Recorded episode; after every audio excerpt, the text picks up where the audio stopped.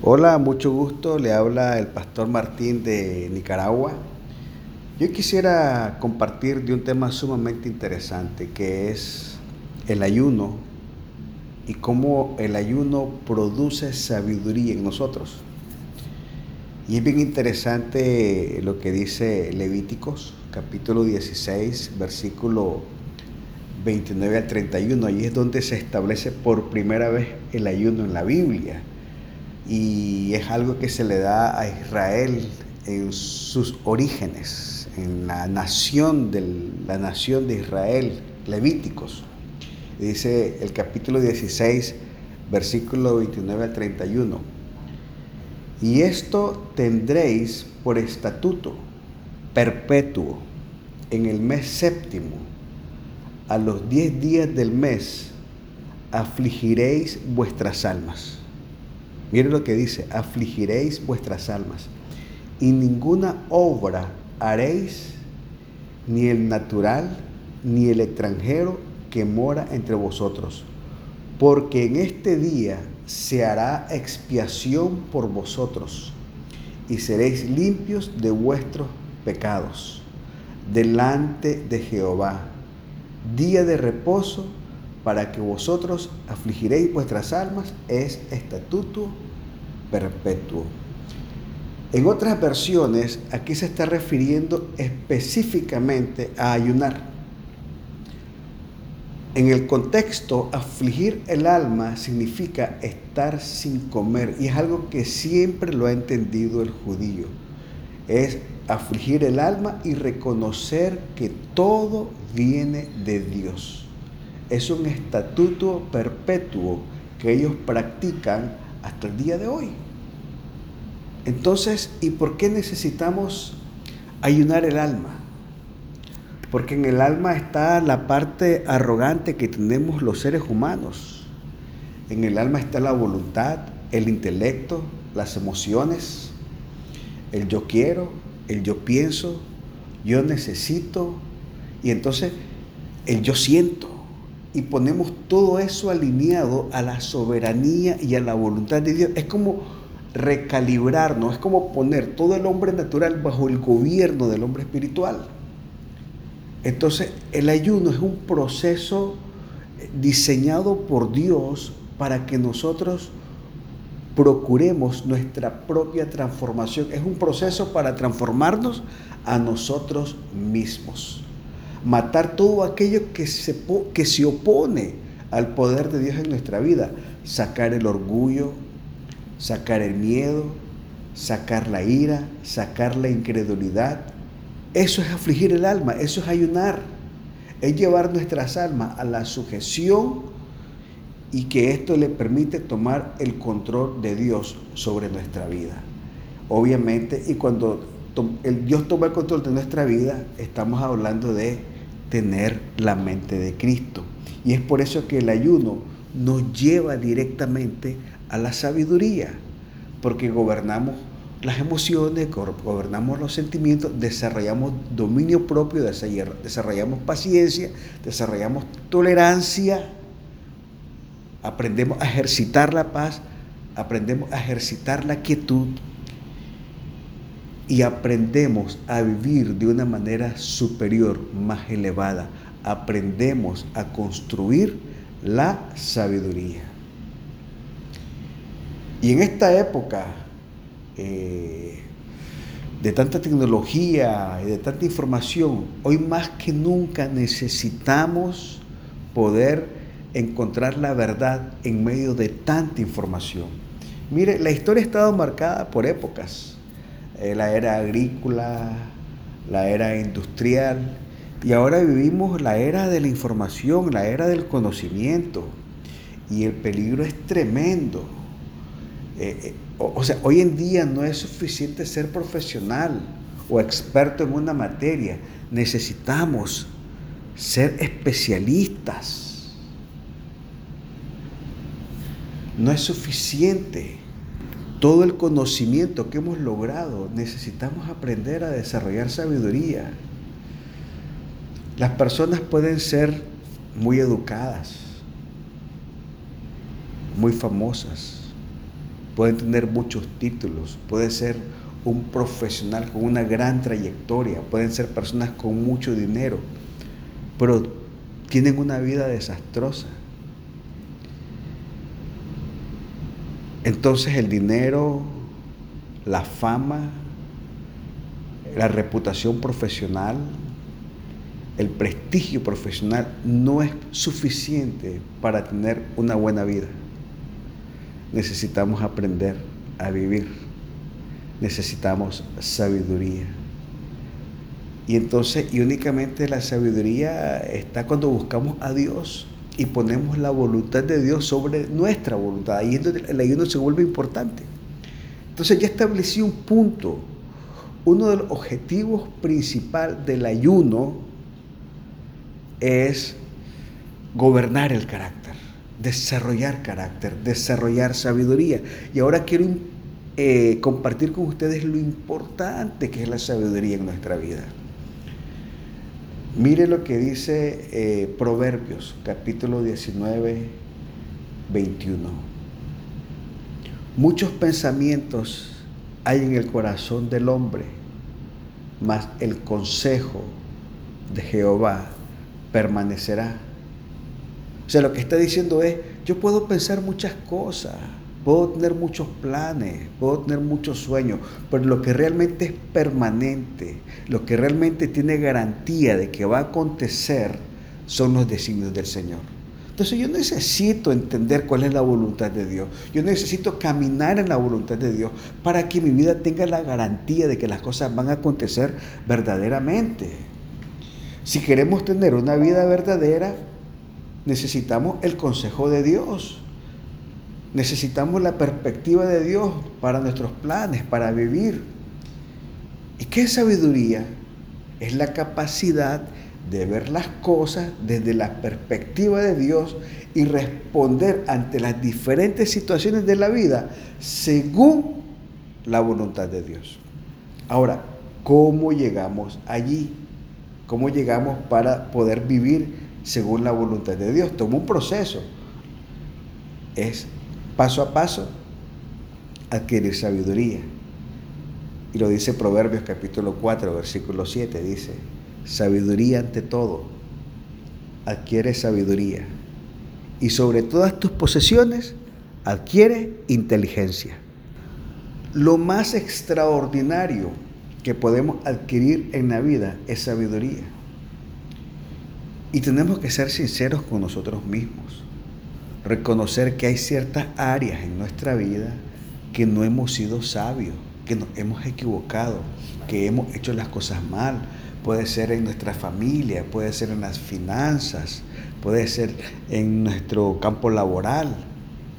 Hemos tomado a veces decisiones incorrectas y necesitamos desaprender y recibir el criterio de Dios, su voluntad, para provocar un cambio bueno en nuestra vida. Porque hay una opinión peligrosa, hay una sabiduría peligrosa. ¿Sabe cuál es? La propia.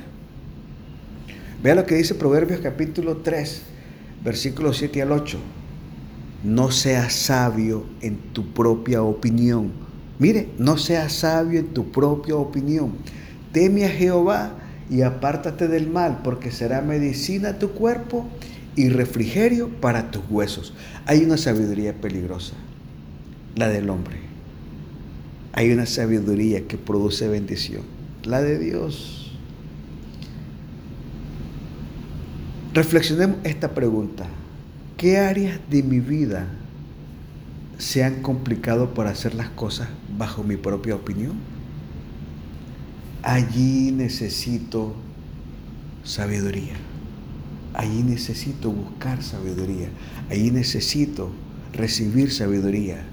El libro de Proverbios es, un, es una enseñanza completa para poder entender y reconocer nuestra necesidad de sabiduría.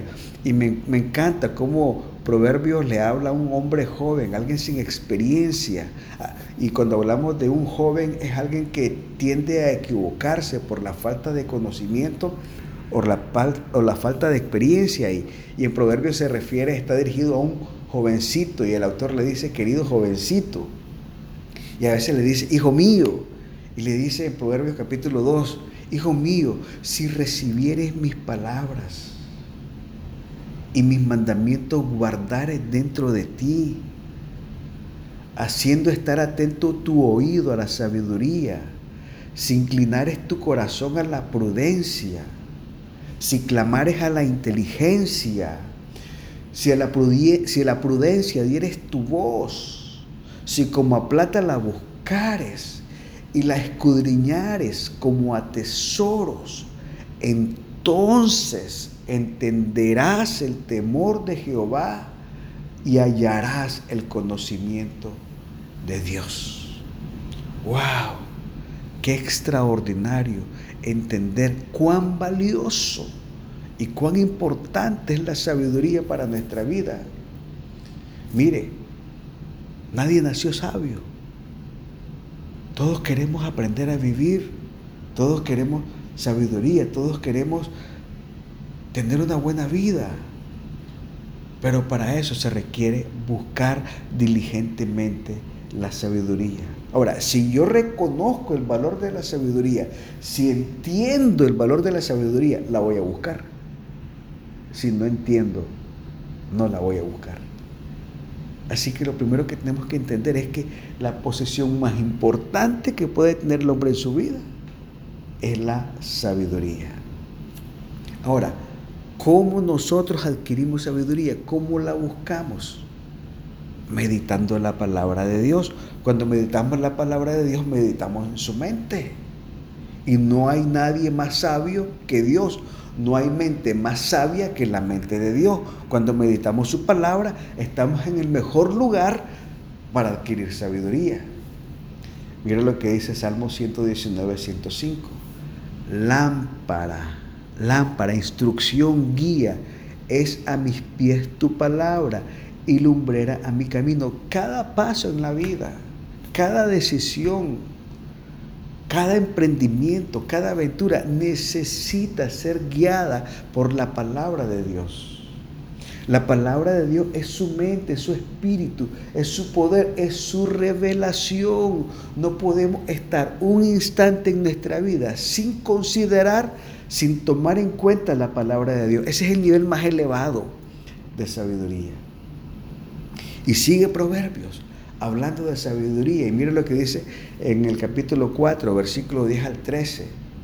Dice, oye hijo mío, y recibe mis razones, y se te multiplicarán años de vida. Esta es la sabiduría hablando. escucha mis razones, escucha mis argumentos y se te multiplicarán años de tu vida. Por el camino de la sabiduría te he encaminado y por veredas derechas te he hecho andar. Cuando anduvieres no se estrecharán tus pasos y si corrieres no tropezarás. Retén el consejo no lo dejes, guárdalo porque esto es tu vida. Mire lo que está diciendo, aquí está tu vida, necesitamos desarrollar ese entendimiento, esa revelación. Retén el consejo, aférrate al consejo, aférrate a la sabiduría. Allí está tu vida, no podemos vivir sin la palabra de Dios, no podemos vivir sin sabiduría y salir ilesos. No, no es posible. Necesitamos la sabiduría del Señor. Necesitamos reconocer que siempre debemos tener la opinión del Señor. Señor, ¿cuál es tu voluntad? ¿Qué te parece? ¿Qué haría Jesús? Deberían ser preguntas en nuestro proceso de toma de decisiones. ¿Qué piensa Dios? ¿Le da gloria a Dios? ¿Honra a Dios? ¿Cómo lo habría dicho Jesús? ¿Qué habría hecho Jesús en esa circunstancia? Son preguntas que deberían de estar en nuestra mente cada vez que estamos tomando decisiones. Siempre tenemos que tener la opinión de Dios en toda área de nuestra vida.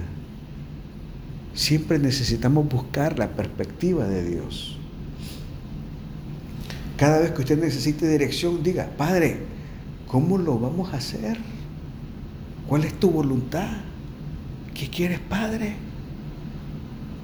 Eso es sabiduría. Y la sabiduría es una característica de los hijos de Dios. Ese es el diseño. Miren lo que dice Proverbio 8:32. Ahora pues, hijos, oídme. Y, bienaventurados los que guardan mis caminos. Felices los que guardan mis caminos. Eso es lo que está diciendo.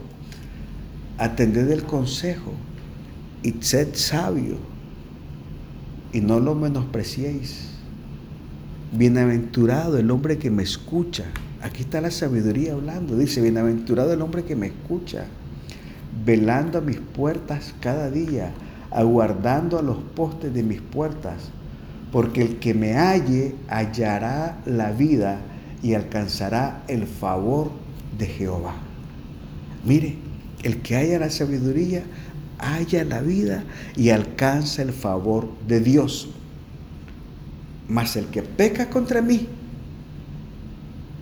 mire, el que aborrece la sabiduría, el que aborrece la palabra de Dios, el que aborrece la voluntad de Dios, ese es el que peca contra mí, dice, defrauda su alma. ¡Wow! Es autorrobarse. Ir en contra de la sabiduría es autoperjudicarse. Porque cuando hablamos de defraudar, hablamos de violación de confianza. O sea, yo mismo me vuelvo no confiable para mí mismo. ¡Wow! ¡Qué terrible! Que yo mismo no pueda confiar en mí por falta de sabiduría. Eso es defraudar, mentir, no cumplir. Es fallarse a usted mismo, fallarse a uno mismo. Cuando usted le dice a alguien que lo defraudó, le dice, Nunca esperé eso de vos. Y entonces es algo impactante pensar que nosotros tendríamos que decirnos a nosotros mismos, nunca esperé eso de vos, de vos. Nunca esperé que me fallaras. Nunca esperé que me traicionara, hablándonos a nosotros mismos. Eso se llama culpa se llama remordimiento, se llama dolor en el alma. ¿Y qué nos lleva allí? La falta de sabiduría. Necesitamos ser sabios. La sabiduría se adquiere cuando oramos. Mire lo que dice Santiago capítulo 1, versículos 5 al 6. Y si alguno de vosotros tiene falta de sabiduría, pídala a Dios la cual da a todo abundantemente y sin reproche y le será dada. ¿Cómo hablamos con Dios? Orando. Pidamos, pedid y hallaréis. Pedid y se os dará. Buscad y hallaréis. Llamad y se os abrirá.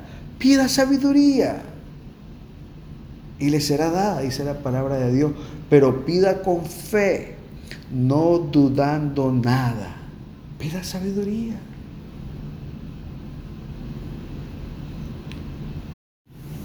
Por, eso el ayuno se vuelve sumamente importante en este proceso de adquirir sabiduría, porque el ayuno, uno de sus propósitos es matar el orgullo y matar el egoísmo.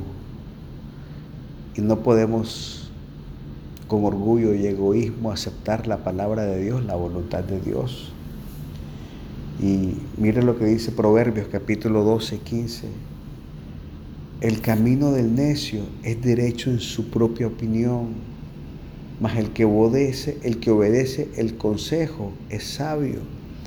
Entonces, aceptar el consejo de Dios es parte del proceso de sabiduría. Y mire lo que dice Proverbios 15:31. El oído que escucha las amonestaciones de la vida entre los sabios morará. El que tiene en poco la disciplina menosprecia su alma, mas el que escucha la corrección tiene entendimiento.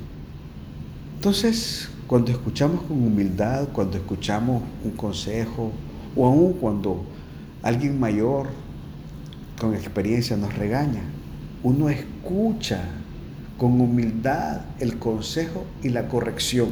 El que tiene sabiduría el que tiene entendimiento va a escuchar con humildad la corrección.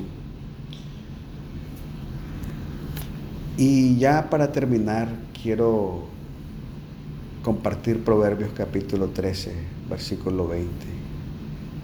Dice así, el que anda con sabios, sabio será. Mas el que se junta con necios, será quebrantado. ¿Para qué llamar el quebranto? ¿Para qué llamar el dolor? Caminemos con el más sabio, caminemos con Jesús, andemos con el, el mayor portador de sabiduría que ha existido jamás, Jesucristo en nuestro corazón. No sigamos tropezando por la vida, no sigamos siendo quebrantados por la vida. Este tiempo de ayuno usted ponga bajo el dominio, bajo el gobierno del Espíritu Santo, su mente y su pensamiento y que la persona de Jesucristo tome el control de nuestra vida y de nuestros pensamientos. La sabiduría humana es destructiva. Necesitamos sabiduría que viene de lo alto, la sabiduría del Señor. Sin Jesús no podemos tener esa sabiduría. Para finalizar, quiero compartir Job 28, 28.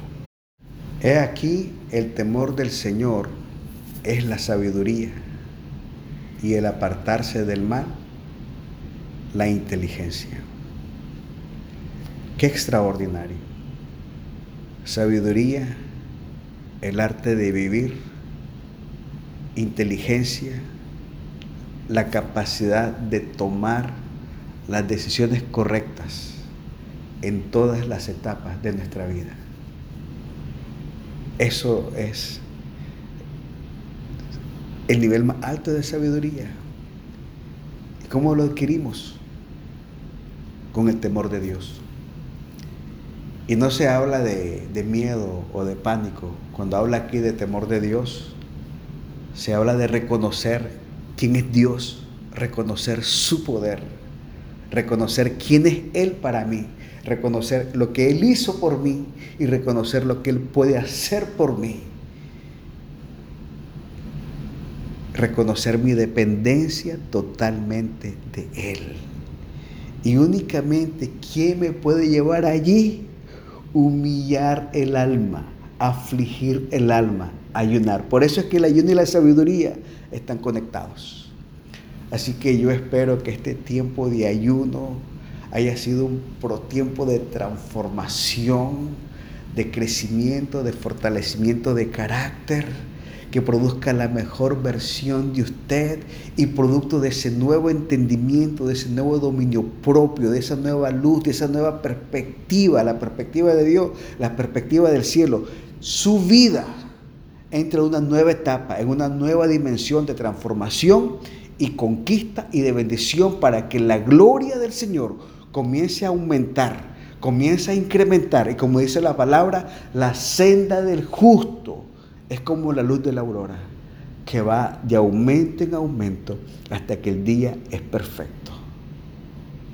Dios le bendiga. Que este tiempo sea un tiempo extraordinario para crecer en el corazón crecer en el alma, adquirir sabiduría y ver lo mejor de Dios en esta vida, en esta tierra. Dios le bendiga. Hasta luego.